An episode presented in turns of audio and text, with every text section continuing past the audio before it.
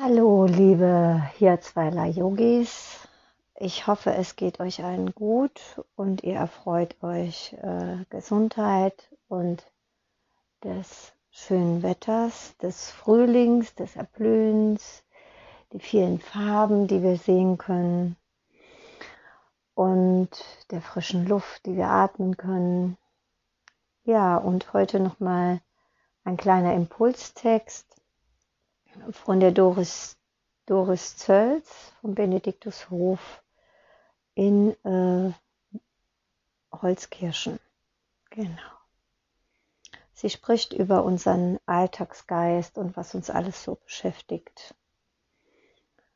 Und als ich diesen Text las, äh, habe ich einfach festgestellt, dass viele Sequenzen genau auch auf mich zutreffen und dass äh, es immer eine gewisse Wachheit und Achtsamkeit bedarf, dass wir nicht in diese Fallen immer wieder reintreten und uns immer ganz wach und achtsam bewusst machen, was gerade abläuft. Wenn wir mal wieder nicht zufrieden sind mit dem, was so um uns herum ist.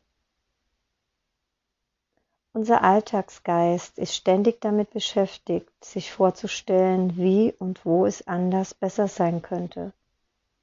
Unentwegt kommentiert er, was sich ändern soll.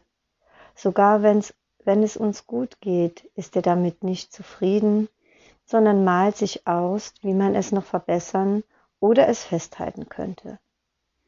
Manchmal sieht er das Glück nicht einmal mehr, sondern baut schon Ängste auf und überlegt, was zu tun ist, wenn es sich wieder zum Schlechteren wendet. Passen wir nicht auf diesen Geist auf und lassen solche Gedanken freien Lauf, können wir nichts genießen. Diese Geistesstruktur ist so tief in uns verankert, dass wir nichts Schönes mehr wahrnehmen können, ohne dass sich der Mantel der Kritik drauflegt. Gewähren wir diesem Denken nicht Einhalt, verselbstständigt es sich sogar und übernimmt die Macht. Im Alter wird es dann sehr deutlich, wie uns das Negative besetzt hält und wir ihm nicht mehr entkommen können. In Krisenzeiten ist dieser Geist besonders aktiv. Nichts passt mehr, alles soll anders sein, alle machen alles verkehrt. Diese Gedanken haben mit der Wirklichkeit nichts zu tun. Sie sind Interpretationen, gefärbt durch die Brillen, durch die wir auf die Dinge schauen. Sie lassen uns leiden. Wer jedoch möchte das schon? Wir alle möchten glücklich sein.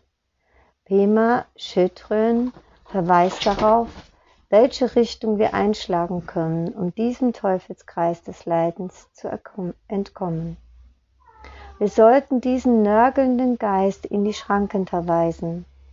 Als erstes ist es wichtig zu erkennen, dass es eine Geistesstruktur ist und nicht die Wirklichkeit selbst. Dies bereits zaubert ein Lächeln, Lächeln auf unser Gesicht, denn wir haben diesen Geist als solchen entlarvt. Damit geschieht das Wunder. Die Negativität löst sich auf. Wir können wieder mit einem klaren Blick auf die Welt schauen. Jetzt ist sie nicht durchdrängt von dem, was alles nicht stimmt.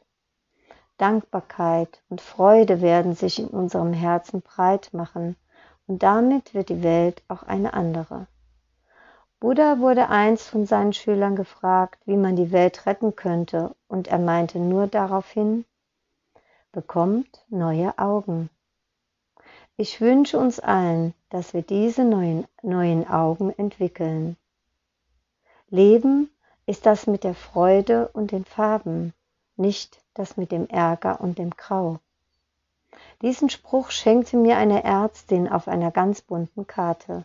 Ich habe sie eingerahmt, sie steht mitten in meinem Wohnzimmer und erinnert mich stets daran, zu leben.